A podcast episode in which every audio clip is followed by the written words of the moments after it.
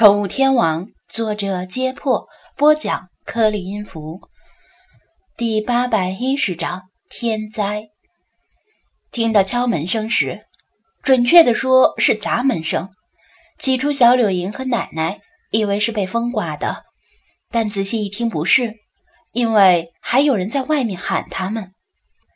奶奶让小柳莹在床上等着，自己趟着没过膝盖的积水。去开门，门一开，外面更深的积水立刻涌了进来，险些把奶奶冲倒。好在一只强壮的胳膊扶住了她。是柳莹的父母冒着倾盆大雨回来了，连伞都没打，因为打伞根本没有意义。他们没有多说什么，只说了简短的两个字：转移。奶奶也没有多问什么，马上把已经做好防水的贵重物品递给他们，自己去牵小柳莹。母亲趟着水进屋，把常用的药品带上，又拿了方便面等应急食物。小丑鱼怎么办？小柳莹被父亲背在了背上，回头望着鱼缸问道：“开门之后。”蜡烛就被吹灭了，浴缸里黑乎乎的，什么也看不清。然而没人回答他。现在谁也顾不上小丑鱼了。母亲的手电光在摇晃，偶尔扫过鱼缸时，鱼缸里有东西闪了一下。小柳云觉得那是小丑鱼的眼睛，正在盯着他。一出门，他就被暴风淋了个透心凉。之前积累在身体里的暑气还没有散出去，整个人外冷内热，十分难受。全体村民都在拖家带口的转移，往高处转移，向安全地点转移。村子里已经没有路，放眼望去全是河，水面几乎能没过成年人的大腿，浑浊的水流卷着各种各样的杂物。包括死去的家禽、折断的树木漂在水面，甚至还有小船在行驶。船夫撑着桨，避开水里的障碍物。船上坐着眼神呆滞的家人。在这种时候，奶奶还没有忘记锁门，怕水退了以后家里遭贼，把家用电器全都搬跑了。在交通要道上。村干部扯着嘶哑的嗓子组织村民们转移，附近的驻军也已经赶到，开着快艇疏散村民。到处都是墨绿色的人影在晃动。小柳莹的父亲开来了渔场的快艇，他不喜欢坐这艘快艇，因为臭鱼烂虾的味道很浓，即使在瓢泼大雨之中也能够闻到。小丑鱼还留在家里。坐上快艇之后，他又说了一遍，嘴一张就灌进了冰凉的雨水。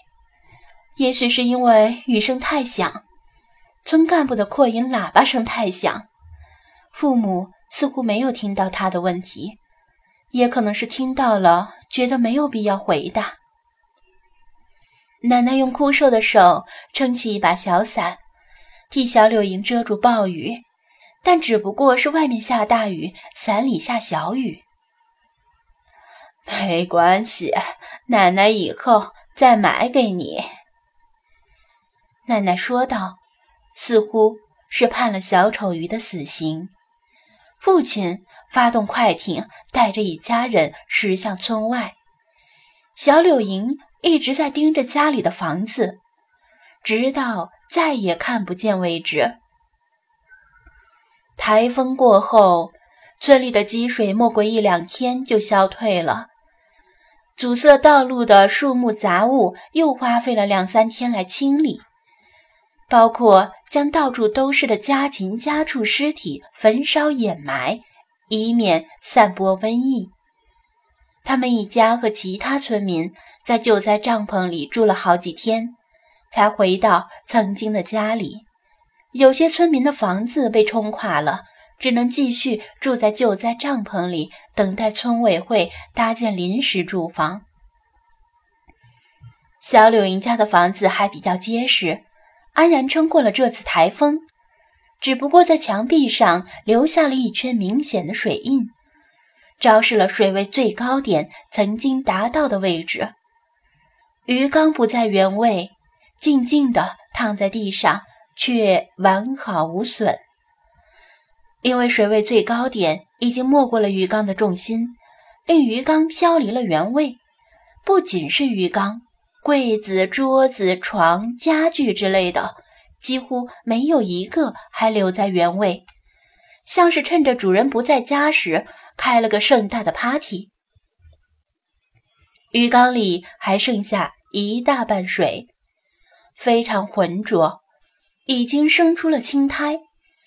小柳莹用鱼抄在里面反复捞了好多遍，鱼缸里既没有小丑鱼，也没有海葵，连它们的尸体都没有。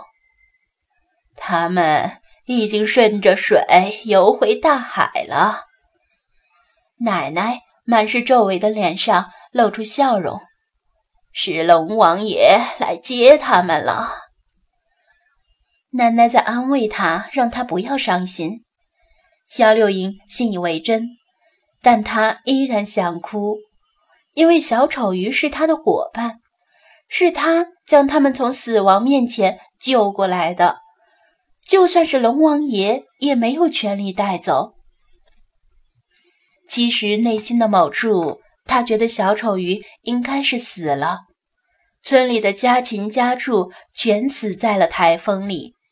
还有很多比它们大的鱼都死了，翻着肚皮漂在水上，它们怎么可能活得下来？接下来的日子非常忙碌，家家户户都在重建家园，尽力弥补台风造成的损失。等稍微清闲下来，奶奶要给小柳莹再买两条小丑鱼，但被她拒绝了。他记住了当时的自己是多么的无助，这样的他是保护不了小丑鱼的。即使再买了小丑鱼，在下一次台风到来时，他们依然会离他而去。父母的渔场在台风中损失严重，两人一合计，决定卖掉渔场，改行做别的。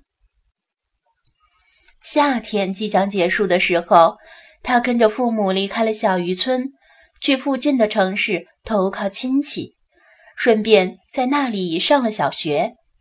奶奶舍不得离开多年的故乡，一直留在小渔村，名义上是看守祖宅。听说小柳莹走后，又打起了麻将。小柳莹上小学之后，他知道小丑鱼大概确实是死了，因为雨水和积水是淡水。即使他们在最后时刻逃出了鱼缸，也无法安然游回大海。他在放寒暑假时偶尔也回去过，但却与奶奶变得有些陌生。那短暂而快乐的日子已经一去不返。再后来，奶奶病逝了，安葬了奶奶之后，父母卖掉村里的老房子，与过去彻底告别。小柳营也再也没有回过那个小渔村。那个风雨交加的台风天，于奶奶抬着脚坐在床上，看着积水不断上涨，还有那黑乎乎的鱼缸，以及离去前鱼缸里那道微弱的反光，却像永不褪色的胶片一样牢牢地记在他的脑海里。柳莹说完之后。情绪却依然沉浸在过去的时光里。一开始，大家时而会插上两句话，扛着摄像机的秦安还会取笑他几句。不过后来全都在静静的听他讲述。身处光线暗淡的水族馆里，看着简易缸里这条体生白膜的小丑鱼，大家仿佛回到了二十多年前。仔细的体会当时小柳莺那无助的心情，在人力无法抗衡的灾难面前，只有他在意鱼缸里的伙伴。